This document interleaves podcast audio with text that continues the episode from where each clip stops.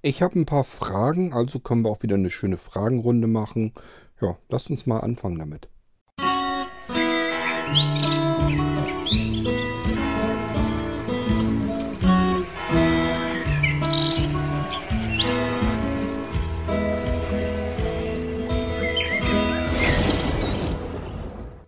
Zunächst will ich nochmal auf die Fragen von dem Wolfgang per E-Mail eingehen. Ähm, Wolfgang, du wirst dich wundern, ich habe dir eben ja eine E-Mail schon zurückgeschickt, aber mir gedacht, ich spreche das einfach hier nochmal im Podcast an. Vielleicht kann ich da nochmal ein bisschen ähm, ausführlicher drauf eingehen. Ähm, zunächst mal mit, deinem, mit deiner Monitorgeschichte. Also Wolfgang hatte sich überlegt, wäre total praktisch, war aber total unwichtig, ähm, wenn er jetzt zum Beispiel seinen Computer startet, dann braucht er den Monitor nicht. Der müsste dann gar nicht eingeschaltet werden. Wenn seine Frau am selben Computer arbeitet, die braucht einen Monitor. Also wäre es dann ganz gut, wenn sie ihr System startet, das Multi-Boot-System drauf, dass dann der Monitor auch eingeschaltet wird. Ob ich da irgendwas einfallen würde, wie man das konfigurieren kann. Ähm, ich persönlich würde, wenn man sowas machen wollte, den Computer ganz vom Strom nehmen und würde ihn dann eben entsprechend ansteuern, also einschalten lassen. Das würde ich machen über eine Schaltsteckdose und einem Sender an dem äh, Nanocomputer. Ich weiß natürlich auch, wie man das machen kann. Und ich würde es dir auch einrichten und einrichten können. Aber das Ganze ja, kostet halt Geld. Und ich weiß nicht, ob sich das lohnt.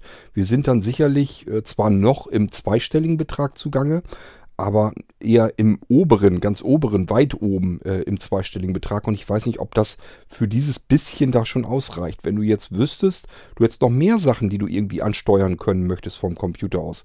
Muss gar nicht automatisch sein, kann sein, dass du irgendwas mit einer ähm, Tastensequenz oder sowas äh, einschalten können möchtest.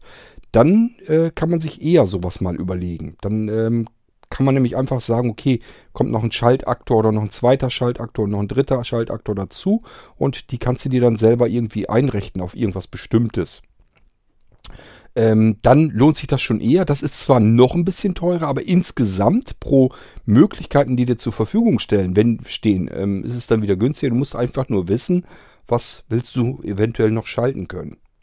Nur für diese Spielerei macht es, glaube ich, denke ich mal, keinen Sinn. Man könnte natürlich gucken, ob man da irgendwie was machen kann, aber nee, ich glaube, sobald der, Com äh, der Computer und der Monitor, sobald die miteinander verbunden sind, der Monitor, der springt ja nicht erst mit dem Betriebssystem an. Der springt ja an, in dem Moment, wo du den Computer einschaltest, kriegt er schon Signal. Also wirst du so nicht machen können, dass du es von Windows aus einfach so direkt ansteuern kannst. Das denke ich eher nicht. Das wird nicht gehen. Sobald der Monitor irgendwie Signal kriegt, Strom kriegt im Endeffekt, ähm, ja, schaltet er sich ein. Und deswegen, das du vergessen. Also du musst schon irgendwie dann wirklich an seinen Strom, an seine Energie wirklich rangehen, an den Stromverbrauch. Und äh, das kann man tatsächlich schalten, ist auch kein großes Problem. Nur es kostet eben ein bisschen Geld, wenn man da Hardware braucht. Man muss einen Sender haben, man muss mindestens einen Schaltaktor haben, also so einfach so eine Steckdose, die sich anschalten lässt und ausschalten lässt. Und äh, dann kann man damit loslegen. Kann ich, kann ich dir alles fertig machen? Problem ist halt einfach, sind die Anschaffungskosten von der Technik. So, ähm, das war ja aber die äh, am wenigsten wichtige, wichtige Frage. Dann hattest du, glaube ich, noch aus der Erinnerung die Geschichte mit deinem Pocket NAS, ob du da eine Festplatte, die hast du ja schon mal gefragt, die anschließen kannst. Und du wusstest nämlich mal ganz genau, welches Format die hat. Probiere erst einfach aus, die Festplatte anzuschließen. Ich bin mir nämlich gar nicht mehr so wahnsinnig sicher, ob da nicht eine ganz normale NTFS-formatierte Festplatte auch dran funktioniert. NTFS hat immer das Problem, Microsoft will da eigentlich Lizenzgebühren für haben. Manche große Hersteller, die geben das aus für ihre Produkte, die sagen, okay, nehmen wir, müssen wir eben in einen sauren Apfel beißen und die Kosten bezahlen, damit wir NTFS anbieten dürfen. Und manch andere ähm, bieten es auch an, ohne da wahrscheinlich Gebühren für zu bezahlen. Und wer einfach sagt, okay, will die Kosten gar nicht äh, haben will mit Microsoft auch nicht unbedingt was zu tun haben. Ich will einfach nur mein Produkt auf den Markt werfen. Die äh, haben dann eben keine NTFS-Unterstützung und dann muss man die Festplatte FAT32 formatieren. Musst also wirklich einfach über den Arbeitsplatz rübergehen und dann einfach sagen, will ich formatieren, dann schaltest du um von NTFS auf FAT32. Wenn da schon Daten drauf sind, gibt es verschiedene Möglichkeiten, das Ganze zu konvertieren, ist aber allerdings ein bisschen fummelig alles. Also am einfachsten wäre dann, den Inhalt der Festplatte eben auf äh, andere Festplatte rüber zu kopieren, Festplatte, die leer gewordene dann eben ähm, neu zu formatieren in FAT32, da die Sachen wieder drauf ans Pocket NAS ran und dann sollte es eigentlich funktionieren. So, und dann meintest du noch ähm, die Speicherkarte, ob man da auch eine MicroSD reinstecken kann. Tatsächlich ist es so, in deinem ähm, Pocket NAS zumindest, ist äh, ein Adapter drin, ist schon mit einer MicroSD drin. Da kannst du also entweder samt des Adapters rausnehmen und eine normale SD-Karte reinstecken oder aber die MicroSD-Karte einfach rausziehen aus dem Adapter im Pocket NAS und einfach die MicroSD-Karte, die ausgetauschte, wieder reinstecken. Und so kannst du deine ganzen Medien auf verschiedene Speicherkarten auslagern und die dann wahlweise eben entsprechend reinschieben ins Pocket NAS und dann kannst du die dort eben ähm, abspielen. Kleiner Tipp, ich würde es jedenfalls so machen, Pocket NAS herunterfahren, dann die Speicherkarte ähm, herausnehmen und die neue reinsetzen und dann das Pocket NAS wieder einschalten. So würde ich es jedenfalls machen, damit der Server, wenn der, da sitzt ja auch nur letztendlich ein, ein Software drauf, ein Serverdienst. Äh, und dieser Serverdienst, der wird eben gestartet und dann guckt der eben beim Einschalten nochmal neu nach, was habe ich denn da jetzt eigentlich drin, was habe ich drin liegen. Ähm, wenn das Probleme machen sollte, habe ich auch schon mal gehabt, dass er die Karte nicht erwischt hat einfach dann die Karte, während er läuft, mal rausziehen, kurz warten, wieder reinschieben. Auch dann müsste er das eigentlich merken. Äh, also nur, dass du Bescheid weißt. Das sind zwei verschiedene Möglichkeiten. Beide mal durchprobieren, je nachdem. Sobald du merkst, da ist irgendwie, kommt er nicht dahinter, dass ich die Karte gewechselt habe. Einfach entsprechend mal beides durchprobieren dann. So, und dann hattest du noch die Frage wegen dem Softwareschutz, bis wann ich das denn wissen muss, ob man Softwareschutz haben möchte oder nicht. Ähm, ich bleibe ja mit dir im Dialog. Das heißt, wenn ich mit deinem Computer anfange, den einzurichten, werde ich dir kurz Bescheid sagen. Und wenn er kurz vor Fertigstellung ist, dass ich dann sage, ich will ihn morgen verpacken oder sowas oder übermorgen oder so. Am besten wäre, wenn ich so sage, dass ich eben damit zugange bin, dann weißt du, oh, aha, er arbeitet jetzt an dem Computer und dann wäre es schon ganz gut, wenn du dir bis dahin mal überlegen würdest, ob du das haben möchtest oder nicht. Es geht mir eigentlich hauptsächlich darum, wenn du den Softwareschutz haben möchtest, heißt das für mich, ich muss den kompletten Rechner einmal ganz komplett absichern und diese komplette Sicherung muss ich hier relativ sicher eben auch unterbringen, Langzeit unterbringen. So dass wenn irgendetwas mit dem Computer passieren sollte, dass ich immer den die Ausgangspunkt, den Basispunkt von dem Ding habe und auf jeden Fall dir relativ zügig dann wieder helfen kann.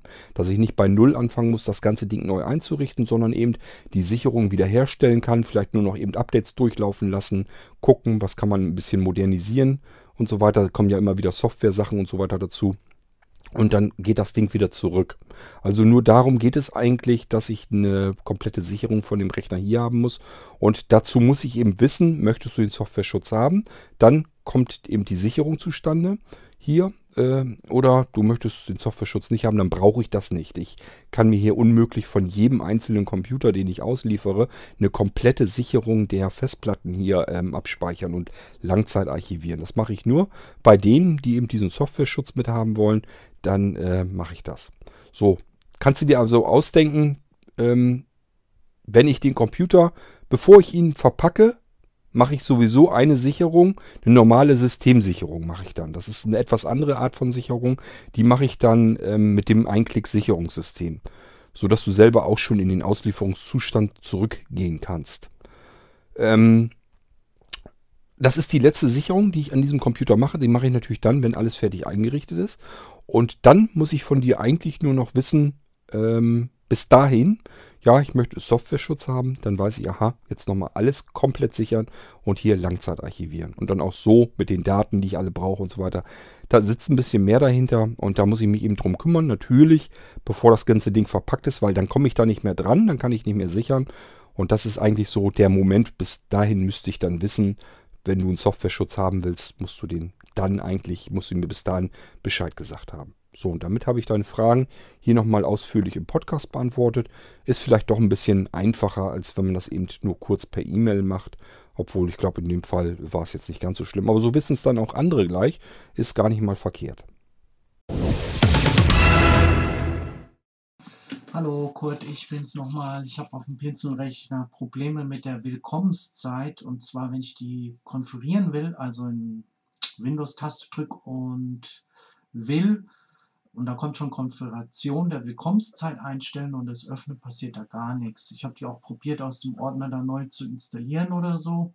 Geht auch nichts. Bräuchte da nochmal, wenn du, die Datei mir schickst oder wie wir das machen.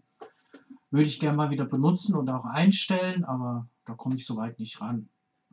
Verknüpfung auf dem Desktop, wo man die Willkommenszeit per Menü öffnen kann, da funktioniert soweit alles. Aber sonst halt eben nicht. Okay, danke für Hilfe. Tschüss. Ähm, Wolf, du weißt aber, dir ist klar, dass Willkommenszeit automatisch gestartet werden muss. Also die muss im Autostart drin sein, sonst kann sie nicht reagieren. Ähm, wenn du jetzt irgendwelche Tasten da Kombinationen drückst, das kann nicht funktionieren, wenn sie nicht automatisch gestartet ist. Ich meine nämlich, als ich deinen Rechner gestartet habe, war sie nicht im Autostart drin. Das heißt, Willkommenszeit wird gar nicht gestartet, kann somit auch nicht im Hintergrund laufen. Und wenn sie im Hintergrund nicht laufen kann, dann kann sie eben auch nicht ausgeführt werden, wenn du Tasten drückst. Sie reagiert nur auf äh, die Tastenkombination, wenn sie natürlich im Hintergrund auch läuft. Gibt zwei Möglichkeiten. Entweder du schnappst dir deine, deine Desktop-Verknüpfung, da sagst du ja, darüber kannst du Willkommenszeit starten. Das ist übrigens Zeichen dafür, Willkommenszeit selber funktioniert ganz normal. Da brauchst du also jetzt nicht eine neue Datei, die würde dir gar nichts bringen. Ähm, Du kannst jetzt mit ähm, Kontextmenü auf dieses Symbol auf dem Desktop gehen. Da ist ja Willkommenszeit drauf bei dir. Da gehst du drauf mit Kontextmenü. Und dann gehst du auf Eigenschaften und dann gehst du eben dort in Tasten in das Feld und drückst dort eine Tastenkombination, die du gerne haben möchtest. Das kann ja zum Beispiel sein SRG Alt plus W. So, und wenn du das gemacht hast, einfach Enter-Taste drücken, um das ganze Ding abzuspeichern. Und dann reagiert Willkommenszeit auf diese Tastenkombination, die du dort eben eingelegt hast, angelegt hast. Nämlich einfach direkt über die Desktop-Verknüpfung. Ist eine ganz einfache Geschichte. Ansonsten, wenn du Willkommenszeit ähm, ja, wieder in den Autostart haben möchtest, würde ich, wenn du nicht viele Konfigurationen gemacht hast, dann guck mal in den Ordner von Willkommenszeit. Der ist auf dem Datenlaufwerk unter Software Systemprogramme und dort Willkommenszeit. Guckst du rein. Dort müsste eine Sicherung existiert, der äh, Willkommenszeit TXT. Da müsste eine Sicherung sein. Die macht er gleich als erstes, äh, wenn er nämlich anfängt zu konfigurieren. Das macht er ja in der Willkommenszeit TXT. Und äh, da legt er erstmal die neue Datei einfach nochmal als ähm, Sicherung an. Die packst du dir einfach zurück und ne, löscht dir also die ähm, jetzige Willkommenszeit TXT, nimmst du weg und nimmst dir die Sicherung und änderst den Namen wieder um in Willkommenszeit TXT. Und wenn du Willkommenszeit dann neu startest, sollte er dich eigentlich wieder fragen, möchtest du Willkommenszeit automatisch starten? Sagst du ja. Möchtest du, dass Willkommenszeit stündlich dir die Uhrzeit und das Datum ansagt? Äh, beziehungsweise Datum ist, glaube ich, ich glaube Uhrzeit sagt er dann an. Ähm, sagst du dann eben entsprechend Ja oder Nein, je nachdem, was du haben möchtest. Und dann wird Willkommenszeit automatisch gestartet, sollte dann auch wieder auf diese Tastenkombination warten. Wenn du die dann wieder drückst, würde das dann wieder funktionieren. Wenn du nicht mehr weißt, welche Willkommenszeit äh, das war, geht mir auch immer wieder so. Ich meine, dass das irgendwie STRG Alt Shift ESC oder irgendwie sowas war. Ähm, einfach in die Willkommenszeit TXT gucken, steht relativ weit oben die Tastenkombination drinne, mit der man Willkommenszeit dann aufrufen kann. So, da müsstest du eigentlich mit klarkommen. Das heißt, die Willkommenszeit.exe, die funktioniert bei dir und die TXT müsste eigentlich frisch gesichert worden sein zu Anfang einmal. Die kannst du dir dann einfach wieder umbenennen und dann merkt er einfach, okay, die Willkommenszeit TXT, die ich jetzt habe, die ist nicht konfiguriert. Fange ich also ganz von vorne an und dann fragt er dich, soll ich mich automatisch denn äh, starten mit Windows, ja oder nein? Und da sagst du dann ja und dann hast du Willkommenszeit auch wieder im Hintergrund laufen. Aber wie gesagt, wenn du es eigentlich gar nicht unbedingt ständig brauchst, dann mach dir ruhig die Desktop-Verknüpfung fertig. Funktioniert ja auch, hast ja selber gemerkt.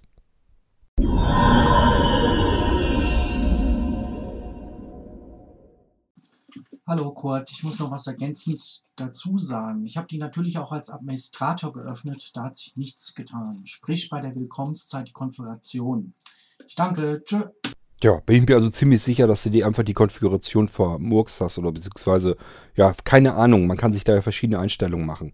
Ähm, kannst du einfach die Konfiguration, kannst du notfalls wirklich ähm, die TXT-Datei entfernen, die du jetzt hast und schnappst dir die Sicherung, die dort im Verzeichnis liegen sollte. Wenn du sie auch nicht mehr hast, dass du die irgendwie mal mit gelöscht hast oder so, sagst du einfach Bescheid, dann gebe ich dir die TXT-Datei neu. Ist nicht weiter tragisch, ist kein großes Problem. Ähm, aber wie gesagt, du kannst eigentlich auch das ganze Ding über dein ganz normales Desktop-Menü starten. Gib dem Ding einfach, verpass ihm eine ähm, Tastenkombination, geht genauso gut.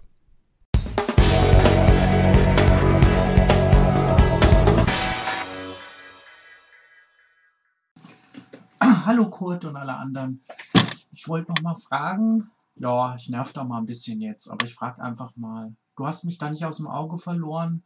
Zwecks dem Chrome OS was ich irgendwie deine Angst nicht verstehe, weil du das so gesagt hast, naja, ich würde das im Webbrowser nicht nutzen. Ja, fängt dann das gleiche Spiel an, vertraue ich Google, vertraue ich Apple, vertraue ich wem? Irgendjemand muss ich vertrauen, wenn ich das tue oder auch nicht. Kommt immer drauf an, was man da macht. So, und was betrifft, ich habe jetzt gehört, warte mal, Apple wollte doch auch eine Box rausbringen und ich habe gehört, das soll sich jetzt doch verzögern auf nächstes Jahr. Wann wissen sie auch noch nicht. Die soll ja hochwertiger sein, soll da mit dem Sprachassistent vom Apple laufen. Aber wie weit weiß man halt auch nicht in dem Sinne, ähm, wie gut es dann funktioniert. Ich glaube, es funktioniert nicht gut, weil Siri schon den Nachteil hat, Input fehlen. Und die zwei großen Trouble-Player sind schon da. Microsoft ist ja, glaube ich, auch mit jemandem zusammengegangen, um das zu realisieren, was kommen soll. Ich glaube mit Apple jetzt gegen Google oder umgedreht. Ich weiß es jetzt nicht mehr ganz genau. Wäre da auch nochmal sehr interessant von dir eine Meinung zu hören. Und wie gesagt, das Chrome OS würde ich gerne halt probieren. Müsste aber dann die neueste Version sein, weil die bietet es, so was ich in Zeitschriften jetzt schon gelesen habe, dass man halt dann auch Apps vom normalen Android Google Store beziehen kann und die von, vom Chrome selbst, also dass man die zusammenfügen kann und nehmen soll. Ich habe dieses Chrome OS auch schon im Einsatz gesehen mit so einem Chromebook und ich finde es verdammt geil. Also wie schnell es ist. Ich habe es jetzt leider mit Screenreader nicht getestet und das Ding ist ja, glaube ich, ähm, innerhalb, äh, ich habe gesehen, wie das, ich habe noch nie ein Linux, ich habe noch nie ein Windows gesehen, wie schnell das hochgestartet ist und sage nicht, es liegt im Pen-Modus, dass es Standby ist. Das ist natürlich, kann ich mit Windows genauso machen mit meinem Tablet, dass ich es Standby habe, drücke einmal ein Knöpfchen und dann ist es eine Sekunde da. Sondern wenn es hochfährt generell, ähm, habe ich es gesehen, wie das abgeht, wie ein Zöpfchen.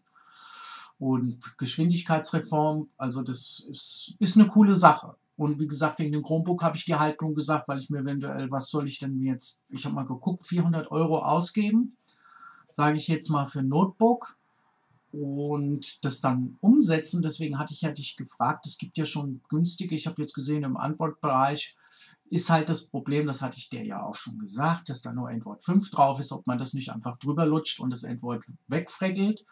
Und dann habe ich halt ein Teil, was 7 Zoll ist mit Tastatur und das würde mir reichen. Was soll ich da groß Geld ausgeben in dem Sinne? Nicht um das Geiz wegen, aber so ein Chrome OS würde mir schon passen halt. Kann man dann halt noch Speicher dran kloppen, läuft dann sowieso ähm, halbwegs über die Cloud und ich meine, wenn es mir Laune macht und Spaß, würde ich auch Cloud kaufen. Das ist ja bei Google sowieso nicht so teuer. Das muss man dann halt mal sehen. Daher wollte ich dich deswegen nochmal nerven. Eigentlich nicht nerven, aber ähm, weil, weil ich fragen wollte, ob man das eventuell dann auch so umsetzen könnte. Also nicht nur die virtuelle Maschine, eventuell dann halt auf so ein kleines Android, was ich mir kaufe, kriegst für 80 Euro bei Amazon hinterhergeschmissen mit Tastatur und da das Android blätte und das Chrome OS draufschmeiß. Ich danke dir. Tschüss. Wolf, da hast du mich ein bisschen falsch verstanden. Mir geht das nicht um Vertrauen zu einer Firma. Das muss jeder sowieso für sich selbst entscheiden, sondern mir geht es darum, dass du mit Webtechnologie arbeitest dann. Das gibt halt Leute so wie dich, denen macht das nichts aus. Ich finde es ganz grottenschlecht, ich finde es ganz grausam. Für mich ist Software etwas, was in einem Binary bei mir zu Hause sozusagen liegt. Ich möchte ganz gerne ein Programm hier haben, das starte ich unabhängig davon, ob das Internet jetzt gerade verfügbar ist oder nicht. Und was du da machst, du arbeitest mit Verknüpfung ins Internet hinein. Die eigentliche Software ist im Internet und du arbeitest, du schubst zu Hause eigentlich nur Verknüpfung von A nach B. Mehr machst du gar nicht. Alles, was man eben im Webbrowser arbeiten kann. Das ist auch der Grund, warum das Scheißding so rasant schnell startet, der muss ja nicht starten. Der startet eben kein Betriebssystem, sondern das Einzige, was er als System braucht, ist ein Browser. Das heißt, er muss nur ein winzig kleines Linux, das ist nur wenige Megabyte fett, muss er nur starten und dieses äh, dieses System, was nicht mal ein richtiges Betriebssystem ist, hat nicht mehr zu tun, als die Tastatur und die, also die Ein- und Ausgabegeräte anzusprechen und einen Browser auszuführen. Mehr muss er nicht können. Der braucht kein Handling haben für irgendwelchen Dateikrempel oder sowas. brauche keine irgendwelche Sachen zu haben, ähm, Sicherheitsaspekte oder sowas. Interessiert da alles nicht, weil das alles komplett ausgelagert ist im Internet. Du hast das eben nicht bei dir zu Hause auf dem Rechner, da funktioniert gar nichts. Und wo nichts ist, muss auch nichts starten. Deswegen ist das Ding so schnell. Ähm, so, und ich sag ja, das ist, hat mit dem Vertrauen hat das nichts zu tun. Äh, das hat bei mir einfach was damit zu tun. Zum einen, ich möchte mich nicht 100% darauf verlassen müssen, ob ich jetzt Internetanbindung habe, ja oder nein. Bei so Spielereien wie dem Amazon Echo ist mir das scheißegal. Wenn das Echo gerade mal nicht funktioniert, dann funktioniert es nicht. Boah, was soll's, Pech gehabt. Aber nicht beim Computer, da möchte ich das nicht haben. Auch übrigens nicht beim Smartphone nicht. Da ist auch schon schlimm genug, dass viele Sachen ohne Internet am Smartphone gar nicht mehr funktionieren. Ähm, aber da muss ich dir ehrlich sagen, ähm, da ist wieder so, so ein Ding, da komme ich dann wieder mehr in den Bereich rein, wo Niklas unterwegs ist. Der möchte ja am liebsten gar nichts haben, was irgendwie auf Internet angewiesen ist. Bei mir ist es nicht ganz so schlimm. Ich äh, differenziere damit, weil es gibt eben Dinge, die sind wichtig, dass sie am Internet angebunden sind. Und es gibt Dinge, die möchte ich einfach haben, dass sie out of the box ohne Internet funktionieren, weil ich mich nicht überall, jederzeit und 100% aufs Internet verlassen möchte. So, und das ist... Ähm, ähm, beim Smartphone zum Beispiel auch so der Fall. Klar, äh, nehmen wir jetzt mal das Telefonbuch. Möchte jetzt zum Beispiel irgendwo in Deutschland jemand anrufen oder Adresse herausfinden, weiß aber nicht, ähm, kenne nur den Namen und vielleicht den Ort, mehr weiß ich nicht. So, dann brauche ich ein Telefonbuch, irgendeine Suchfunktion. Gibt es natürlich tausendfach in allen möglichen Stores, egal ob es ein Google Store oder ein Apple Store ist, spielt alles keine Rolle. Ähm, da gibt's aber fast nur diese ganzen scheiß Online-Dinger, also die nur übers Internet mit dem Webinterface eigentlich funktionieren. Da ist nicht mehr passiert, als dass eine App ein Webinterface darstellt. Mehr tut sie da nicht. Das ist für mich keine Software, die ich auf meinem Telefon habe, sondern es ist einfach eine Web-Applikation, die auf meinem Smartphone so tut, als wäre sie dort vorhanden und ist äh, dort ein Programm. Und so funktioniert das ganze Chrome OS. Da tut das ganze Software-System, was du drauf, alles, was du da drauf hast, tut so, als wäre es ein Programm, ist es aber nicht. Es ist nur eine Verknüpfung ins Internet drin und dahinter auf Google-Servern, da liegt dann die Software, die eigentlich die Arbeit macht.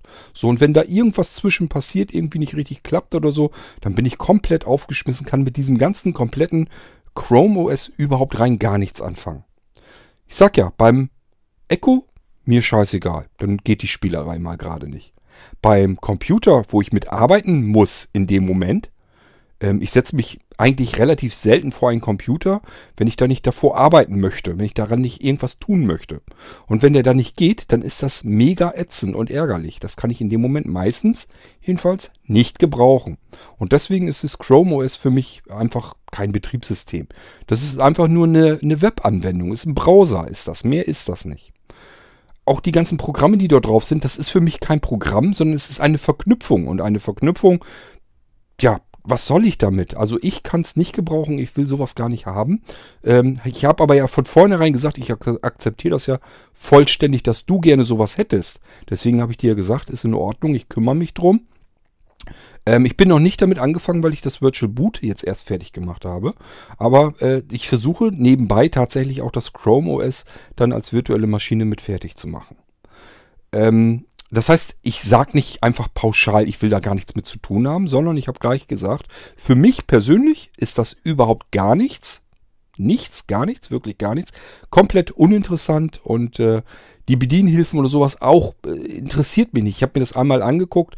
Ähm, auch wieder das übliche, übliche Spiel. Wenn überhaupt, dann hat man nur komplett Erblindete mit im Fokus drin. Alles andere, Sehbehinderte, ja, sollen zusehen, wie sie klarkommen. Habe ich keine Lust zu. Will ich mich einfach überhaupt nicht mehr mit abgeben. Ist mir zu schade um die Zeit. Es gibt mittlerweile genug Alternativen, die vernünftig auch für Sehbehinderte wie mich äh, funktionieren. Und dann benutze ich die. Was soll das denn? Warum soll ich mich denn umständlich mühsam mit was anderem noch herumschlagen und rumärgern, wenn es sowieso nie richtig an mich angepasst wird, wenn andere das Problem erkannt haben, gelöst haben und ich damit arbeiten kann. Mir geht es eigentlich mehr darum, möglichst effizient arbeiten zu können und nicht mehr so viel um rumzuspielen. Rumzuspielen, ja, ich gucke mir das an, ich probiere alles mal kurz aus, kann ja auch mal wieder was ganz Tolles dazwischen sein, aber sobald ich merke, die haben mich eigentlich überhaupt nicht mit auf dem Schirm, interessiert mich das ganze Ding schon nicht mehr. So, habe aber gleich von vornherein gesagt, das ist nur etwas, was bei mir persönlich so der Fall ist. So wie beispielsweise Niklas sich sehr stark für sein Android interessiert hat und wie ich ganz, ganz, ganz wahnsinnig viel Zeit für Niklas investiert habe, damit er sein Android auf seinem Nano hat, ähm, investiere ich natürlich auch Zeit, damit du dein Chrome OS bekommst. Nur geh bitte nicht davon aus, dass ich das heute jetzt eben mich dabei setze und morgen biete es dir an, es ist fertig. Die Wahrscheinlichkeit ist eher geringer, aber ich mache mich daran zu schaffen und irgendwann, hoffentlich in absehbarer Zeit, kann ich dir sagen, ich habe die virtuelle Maschine fertig, kannst du haben, können wir einbinden und dann kannst du das Ding benutzen.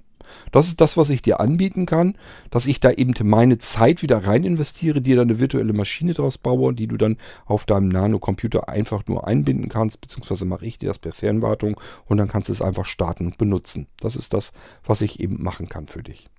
So, ähm, was sagst du dann noch mit diesem, ähm, ja, was du meinst, ist der HomePod. Ähm, das hast du auch wieder so ein bisschen falsch eigentlich verstanden. Ähm, Apple hat tatsächlich etwas erkannt, was alle anderen definitiv falsch machen.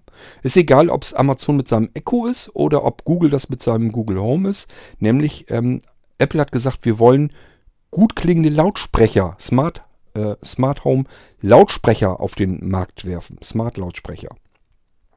Ähm, das heißt, die wollen eigentlich sogar noch über Sonos hinaus. Sonos sind eigentlich im Moment die besten Smart-Lautsprecher vom Klang her.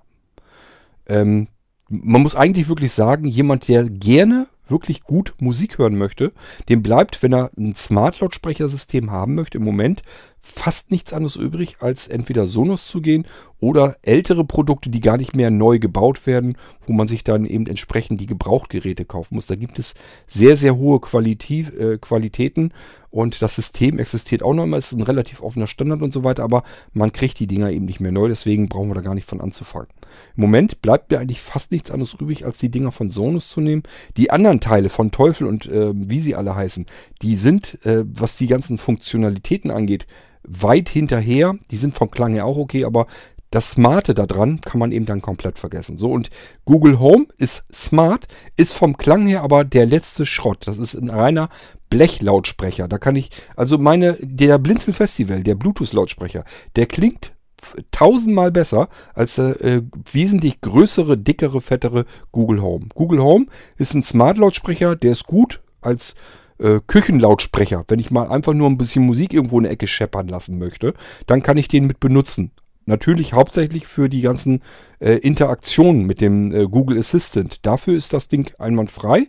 Und da ist auch wieder, da kann man sich eben selber überlegen, nehme ich den von Google, den Google Home. Ich habe beide vorgestellt, beide, die meiner Meinung nach im Moment die Nase vorn haben. Das ist einmal Google Home oder eben von Amazon das Echo. Wenn man sich die Marktabsatzzahlen äh, anguckt, hat Amazon einfach alles richtig gemacht und die haben die Nase dermaßen weit vorn. Die haben so viel Vorsprung, dass eigentlich im Moment keiner so richtig wirklich ernsthaft drüber nachdenkt, äh, sich ein Google Home zu kaufen oder auch ein, ein Apple HomePod, wenn der dann rauskommt oder äh, auch den Sonos One oder sowas, sondern im Moment ist alles, was irgendwie Richtung ähm, Smart-Lautsprecher drüber nachdenkt, ist alles, äh, greift sich alles Amazon äh, ab, weil die die ganzen Dienste hintergeschaltet haben, die man eigentlich haben möchte. Am Google Home, ja, versuch doch da mal dein Hörbuch zu hören oder äh, versuch dir mal ein E-Book vorlesen zu lassen. Viel Spaß dabei. Beim Amazon Echo sage ich nur, lies mein Kindle-Buch oder spiel mein Hörbuch ab. Zack, fertig. Das funktioniert tatsächlich so. Ähm, Alexa, lies mein Kindle-Buch vor. Fortsetzung von Kindle, Novemberwut, der Fall Kadepar.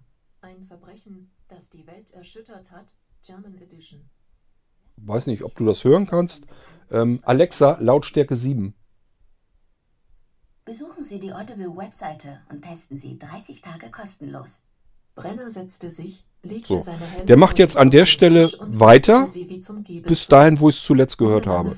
Ist bei Google Home überhaupt nicht inkludiert, ist gar nicht drin. Gibt es gar keine Funktion für. Alexa, stopp.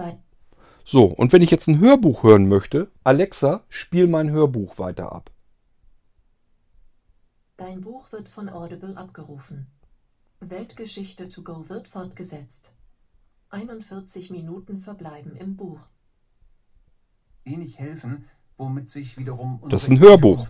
Auch da, an der Stelle weitermachend, bis dahin, wo ich es zuletzt gehört habe. Alexa, stopp. Das alles funktioniert mit dem Google Home überhaupt nicht. Das Einzige, was du tun kannst, ist das Google Home irgendwas fragen und äh, den Vorteil, den es gegenüber dem Amazon Echo hat, und das ist der einzige kleine Vorteil, ähm, der Google Home fragt natürlich zuerst mal die Wikipedia. Und wenn er da nichts findet, dann hat der Google Home noch die Möglichkeit, ähm, auf Webseiten zuzugreifen. Ist ganz klar, die haben die Suchmaschine im Genick, können dann sagen, okay, hier gibt es aber noch eine Webseite, die hat aber Informationen. Das funktioniert manchmal, auch nicht immer. Ähm, beim Amazon Echo ist es so, das Echo guckt einfach nur in die Wikipedia nach und was es da nicht findet, das gibt es für das Echo nicht. Wenn man irgendwas fragt, was das Echo selber nicht kennt, was also Amazon nicht eingefüttert hat und was in der Wikipedia nicht zu finden ist, dann habe ich keine Möglichkeit, Informationen zu meiner Frage zu bekommen. Da habe ich beim Google Home nochmal eher eine Wahrscheinlichkeit.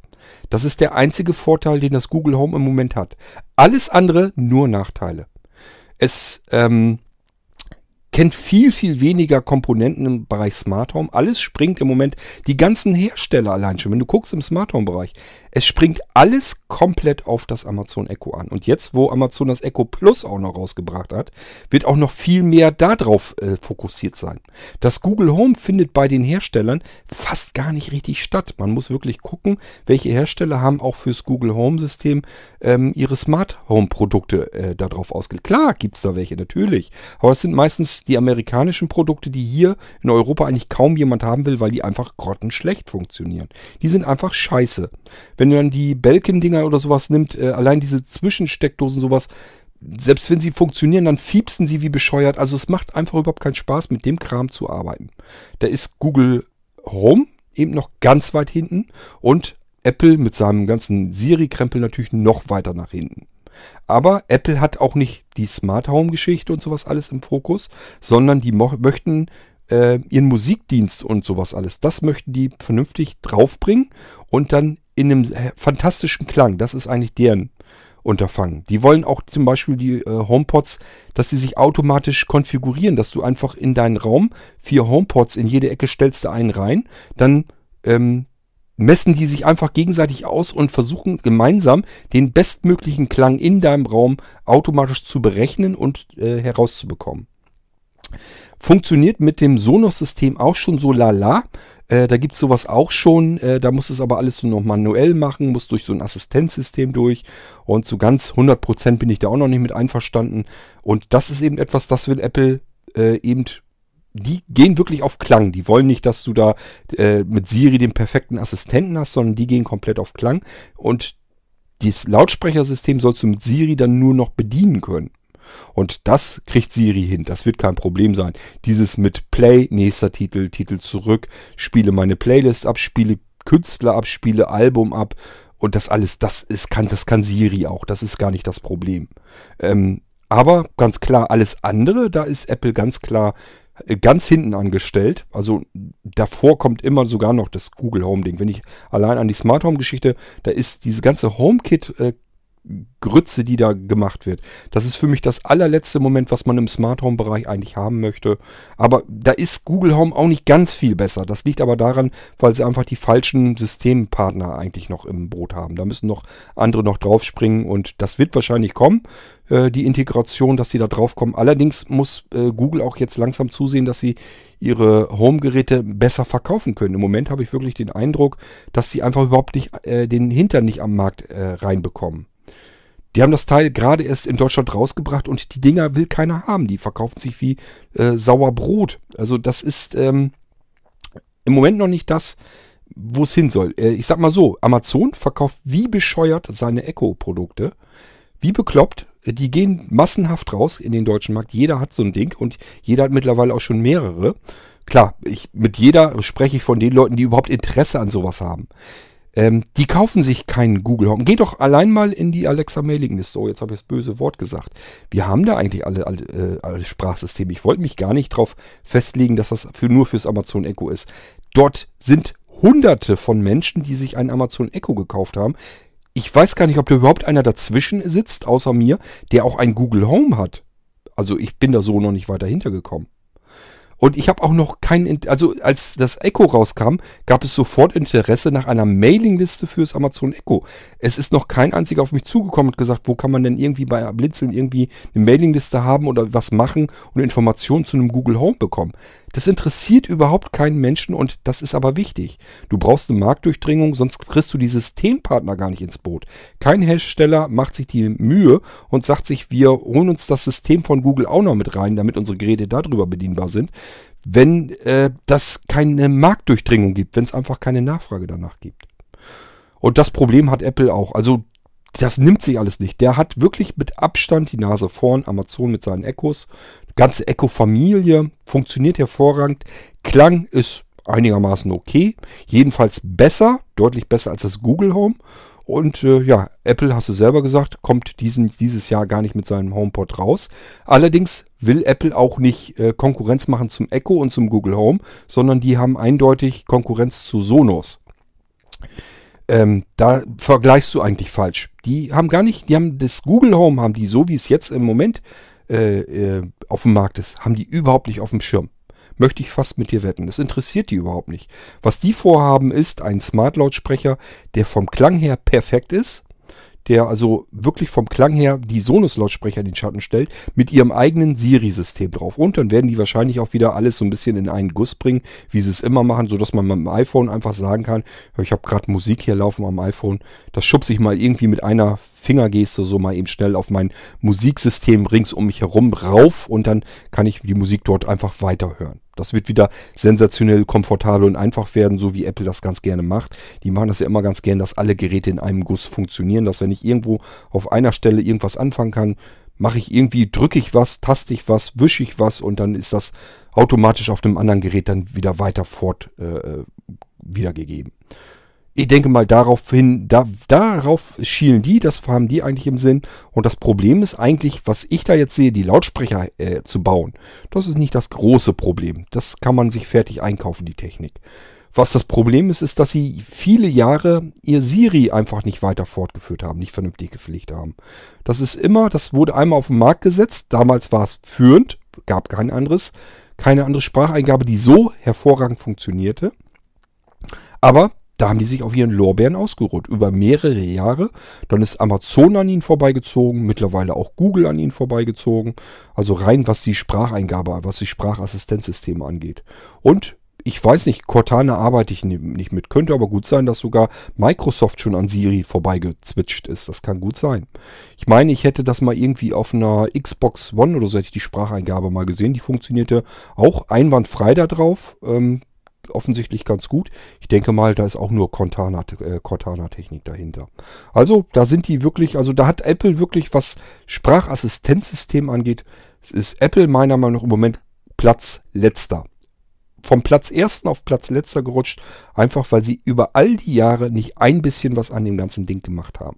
Die haben da natürlich was im Hintergrund rumgefummelt, keine Frage, aber nichts wirklich Bewegendes, dass man sagen kann, Siri ist mit, ist jetzt wieder das beste System oder so. Keine Ahnung, ob die da wieder hinfinden. Müssen sie mit dem HomePod auch gar nicht, weil das gar nicht deren Ziel ist. HomePod ist eigentlich dafür da, um den Klang herzukriegen. Wenn es nur um das Sprachassistenzsystem geht, da kann ich Siri schon die ganze Zeit benutzen. Die ganzen Telefone von und, und äh, iPads und so weiter, die reagieren ja alle auf Hey. Ne, jetzt hätte ich es fast gesagt. Hey, Siri. Also, da kannst du dein Gerät, das du sowieso schon in der Tasche stecken hast, kannst du schon benutzen mit dem äh, Sprachassistenzsystem. Das will aber keiner, weil Siri einfach scheiße funktioniert.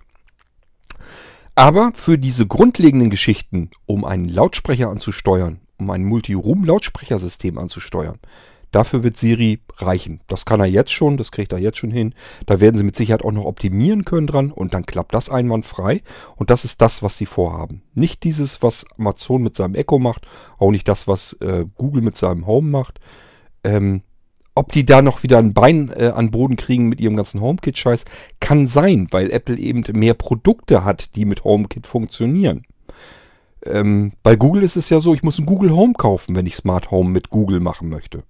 Bei Apple muss ich mir gar nichts kaufen. Apple-Produkte habe ich schon da. Jeder, der ein Apple-Produkt hat, kann gleichfalls in dem Moment auch HomeKit benutzen. Er kann also sein Smart Home-System aufbauen. Und deswegen ist das ein Riesenvorteil eben für die Hersteller. Und bei Amazon Echo, ja, äh, alle, die sich dafür überhaupt interessieren, kaufen sich ein Amazon Echo und kein Ho äh, Google Home, äh, sondern eben das Amazon Echo und haben dann eben da auch sofort schon, äh, dass sie damit arbeiten können, können ihre Smart Home Produkte eben damit verknüpfen. Das ging schon immer und jetzt mit dem Amazon Echo Plus, mit dem Zigbee Teil da drin, natürlich noch viel eleganter. Das ist eigentlich so, wie man es haben will. Da ist äh, auch Google Home und Apple sowieso weit, weit, weit von weg. Also so wie das äh, Amazon Echo Plus funktioniert, wie ich da ein Smart Home Gerät, das direkt mit dem Ding kompatibel ist, anmelden kann. So möchte ich es bei den allen anderen auch haben, dass ich einfach nur sage, ja, ich habe hier ein neues Gerät, such mal. So, und dann sucht das Ding und sagt, ja, schalt mal ein. Dann schalte ich ein und sagt es, ja, habe ich gefunden. Melde dich an, hat den und den Namen bekommen, kannst du benutzen. Zack, fertig. Hat Amazon auch wieder die Nase weit vorn, alle anderen kapieren es einfach nicht. Und deswegen ist das berechtigt, dass die den äh, Arsch auch nicht am Boden lang kriegen. Ob sich das alles noch ein bisschen ändert wird, keine Ahnung, müssen wir abwarten, werden wir sehen. Im Moment ist es jedenfalls so, so sehe ich jedenfalls im Moment den Markt, hat Amazon mit Abstand weit den Hintern ganz weit vorne und die schlafen eben auch nicht. Man sieht, jetzt kommt ein Produkt nach dem anderen wieder neu auf den Markt, immer wieder neue Ideen und so weiter. Skills kommen ständig neu raus. Ähm, der Markt ist mittlerweile unüberschaubar geworden. Ähm, Funktionalitäten. Ähm, Amazon schickt mindestens einmal die Woche einen dicken, fetten Newsletter raus, was man alles wieder Neues mit seinem Amazon Echo ausprobieren kann fast täglich kommen neue Hersteller raus, die sagen, wir haben unsere Produkte jetzt kompatibel mit dem Amazon Echo. Hier, kannst du benutzen. Da ist Google und Apple und so und Microsoft auch, die sind da so dermaßen weit von entfernt. Also äh, da sehe ich im Moment, können die, müssen die erstmal aufholen, und zwar eine ganze Ecke, müssen die erstmal aufholen, um nur den gleichwertigen Stand hinzubekommen. Von besser ist da überhaupt noch nicht die Rede. Und Amazon wird auch nicht ähm, Penn, die haben ja auch allerhand Services hinter im, im Genick. Die haben ihre ganzen Amazon Cloud-Dienste. Äh, die haben eigentlich die billigsten Server äh, im Hintergrund, die man überhaupt äh, weltweit bekommen kann. Das heißt, Speicherplatz haben die ohne Ende. Ähm, die ganzen Cloud-Dienste und so weiter. Dann haben die ihren Musikdienst, Music in Unlimited. Ähm, die haben Video. Dienst mit bei. Die haben alles, was mit Einkaufen, mit Produkten zu tun hat, mit Produktsuche, mit Informationen zu Produkten. Das kann Amazon alles viel besser. Da haben die die Oberhand. Google hat keinen Shop. Amazon, äh, äh, Apple auch nicht. Naja, Apple schon, aber nur über seine eigenen Produkte. Da können die auch nicht ganz viel mit anfangen. Ähm, also da ist Amazon, hat meiner Meinung nach was das alles angeht in Sachen Entwicklung und in Sachen Dienste, die sie im Hintergrund laufen lassen können, haben die überall die Nase vorn. Und bei äh, Alexa sowieso, die Sprachausgabe klingt am natürlichsten. Das hältst du mit Siri gar nicht aus, dass du dir da ein Buch vorlesen lässt. Und mit dem Google Home, mit der quäkigen äh, Stimme, die da drin ist, da würde ich mir auch kein Buch von vorlesen lassen. Aber hier mit dem Echo funktioniert das. Das geht. Das kann man sich wirklich antun. Ich höre hier tatsächlich meine ganz normalen E-Books du ja eben gehört, so mache ich das hier wirklich. Das ist nicht nur, dass ich euch das hier vorführe und benutze es nicht. Ich benutze das jeden Tag. Ich gucke mir jetzt endlich wieder an, das konnte ich vorher nie. Ich gucke mir jetzt endlich wieder an, ganz normal, was gibt es so für neue E-Books? Ist da was bei, was mich vielleicht zufällig gerade mal interessiert? Dann drücke ich da drauf, will ich haben und sage meinem Echo, lies mal vor. Das ist doch einfach nur geil, so möchte man das haben. Und äh, das gibt's alles bei den anderen nicht. Und zwar überhaupt nicht. Da ist nicht mal was vorgesehen. So, und solange das so ist, brauchen wir uns darüber, glaube ich, gar nicht zu unterhalten. Okay, so, das ist meine Einschätzung. Du hast gefragt, selber schuld. Ähm, das wollte ich dir nur nochmal dazu gesagt haben. Also äh, vergiss das mit dem Google Home im Moment. Es sei denn, dass du einfach eine Spielerei haben möchtest, um irgendwelche Fragen zu stellen. Das ist das Einzige, was das Google Home vernünftig kann, dass du ihm Fragen stellst. Du kannst das Ding noch nicht mal als Bluetooth-Lautsprecher benutzen. Du kannst nur diesen Google-Dienst nehmen.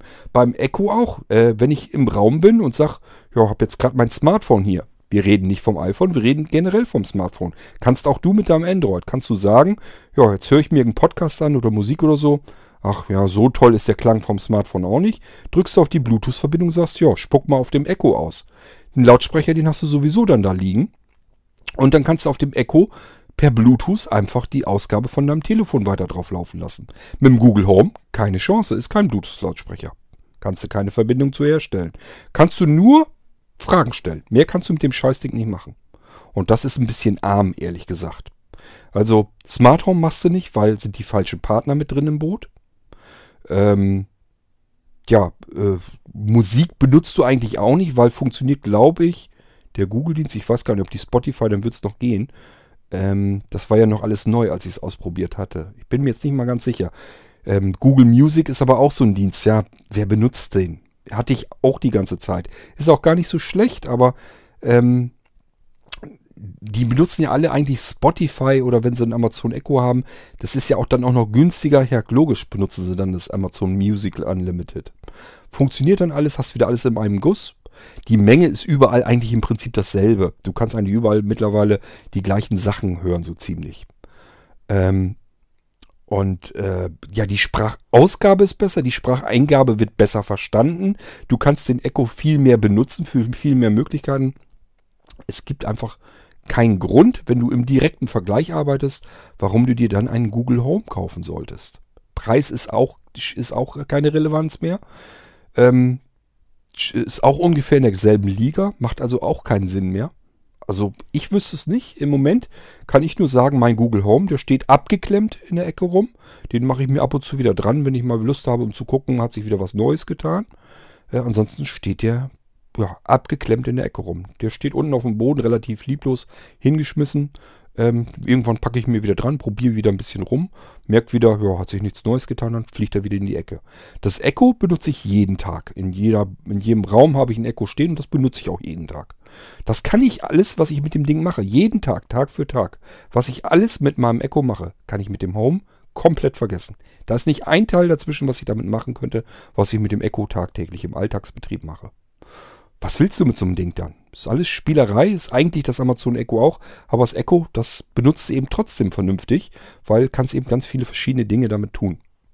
Also im Moment muss ich dir sagen, am äh, Google Home, die müssen erstmal aufholen, um überhaupt annähernd halbwegs gleich gut zu werden. Von besser reden wir hier überhaupt noch nicht. Also die müssen eigentlich aufholen. Genauso geht es Apple auch. Da nehmen die sich auch so riesen wahnsinnig viel nicht. Das kannst du beides im Moment in den Knipp stecken. Kannst du beides nicht gebrauchen. Was willst du sagen? Was nützt dir das zu wissen? Welcher von den schlechten noch schlechter ist? Es bringt dir nichts. Die kannst du beide im Alltagsbetrieb eigentlich nicht gebrauchen.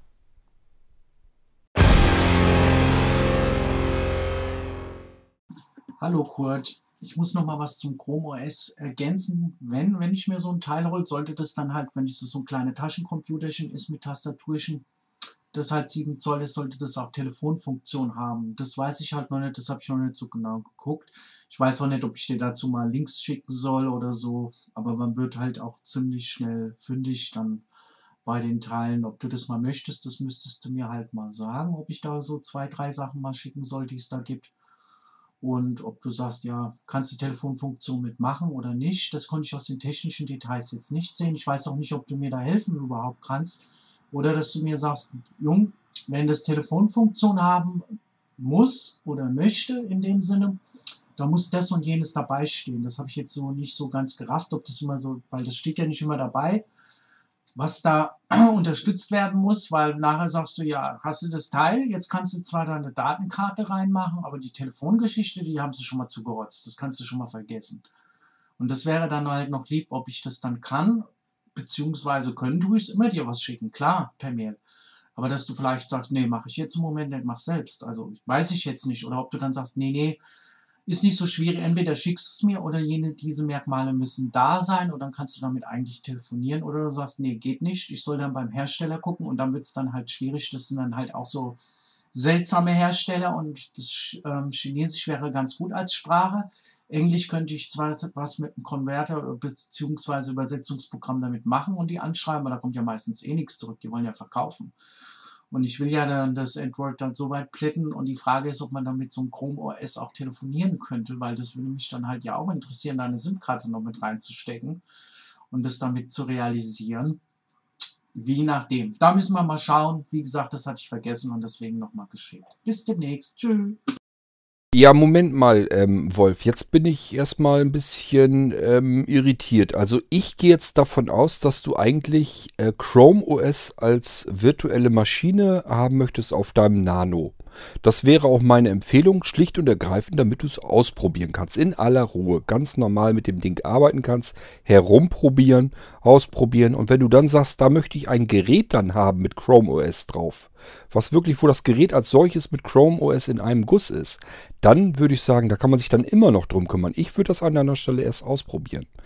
Aber auch da wieder, ich kann dich ja nun nicht bevormunden. Wenn du sagst, du möchtest jetzt lieber eine Hardware haben, dann sag mir das bitte nochmal. Das habe ich so als solches gar nicht wahrgenommen. Für mich war eigentlich klar, du wolltest jetzt Chrome OS ausprobieren als virtuelle Maschine auf deinem Nano.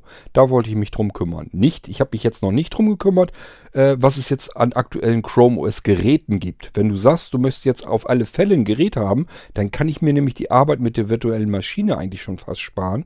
Da wirst du nämlich höchstwahrscheinlich der Einzige sein, den das überhaupt interessiert. Ähm, also da melde dich bitte nochmal kurz. Schreib mir einfach kurz eine E-Mail. Möchtest du Chrome OS, dass ich dir das als virtuelle Maschine einrichte? Auf deinem Nano-Computer? Ähm, sag ich dir gleich dazu. Kostet ganz normal die Einrichtungspauschale, die 49 Euro. Dann kannst du das kriegen. So, da muss ich mich ja auch nun dran setzen wieder und das alles erarbeiten. Das wird wahrscheinlich auch nicht mal ebenso sein. Sollte ich merken, das äh, habe ich ratzfatz dahin gelatzt, dass ich da nicht, gar nicht viel Arbeit habe, dann kriegst du es geschenkt, dann will ich da auch nichts für haben. Aber wenn ich das so wie bei ähm, Niklas da wieder merke, ich sitze da schon wieder etliche Stunden dran, dann mache ich das nicht ganz umsonst. Das kann, kann, man, kann man von mir auch nicht verlangen. Ähm, aber dann hast du für 49 Euro eben ein Chrome OS auf deinem Nano vernünftig laufen. So, das ist Alternative A. Und dann kannst du es ausprobieren, danach immer noch überlegen, ob du das als richtiges Gerät haben möchtest. Oder du sagst, nein, ich möchte sowieso das Gerät haben. Ich möchte sowieso ein eigenständiges Chrome OS Gerät haben. Dann melde dich bitte auch nochmal. Das wäre Alternative 2. Dann mache ich mich da schlau. Dann muss ich erst gucken, welches Chrome OS ist eigentlich tiptop aktuell. Guck dann, welche Hardware nimmt man am besten, dass wir da die aktuelle Software drauf am Laufen haben. Und äh, ja, mit Telefonfunktion ähm, muss man auch erstmal gucken, bist du überhaupt sicher, dass man mit Chrome OS telefonieren kann?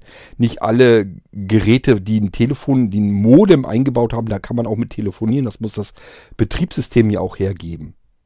Ähm, wenn da gar keine Telefon-App drauf zu haben ist auf dem Chrome OS, dann kannst du damit auch nicht telefonieren. Dann ist das Modem wirklich nur für Daten unterwegs gedacht. Dann kannst du da nicht mit telefonieren. Aber ähm, soweit habe ich ins Chrome OS noch nicht reingeguckt. Wenn da eine Telefon-App äh, vorhanden ist. Man kann sagen, okay, prinzipiell Chrome OS selbst könnte telefonieren, wäre erstmal so von sich aus mit da. Dann kann man auch eben gucken, ja, bieten da Hersteller an, was mit einem Telefon, dass du damit telefonieren kannst. Dann kann man sich das natürlich angucken. So, da kann ich mich aber alles erst dann drum kümmern, wenn du sagst, ich möchte ein Gerät kaufen. Bei Blinzeln mit Chrome OS fix und fertig eingerichtet. Screenreader soll plappern, wenn ich es einschalte. Das kann ich dann tun. Dann gucke ich mich um, was ich dir anbieten kann und dann kümmere ich mich darum. Ähm, ja, das musst du mir eben sagen, was du haben willst. Hardware oder eine Softwarelösung. Melde dich bitte kurz, dass ich Bescheid weiß und dann kümmere ich mich darum.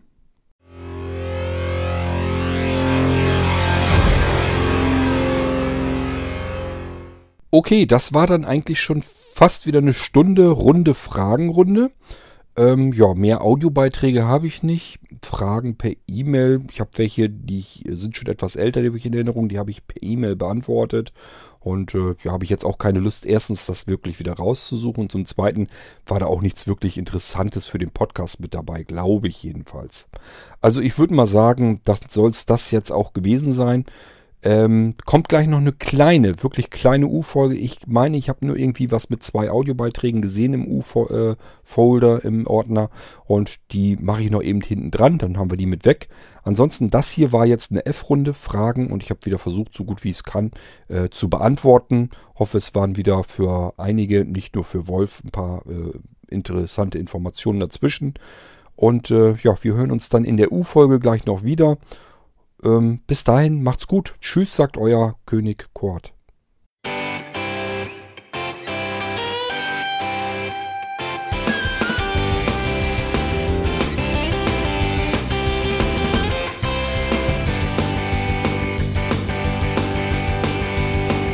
Du hörtest eine Produktion von Blinzeln Media.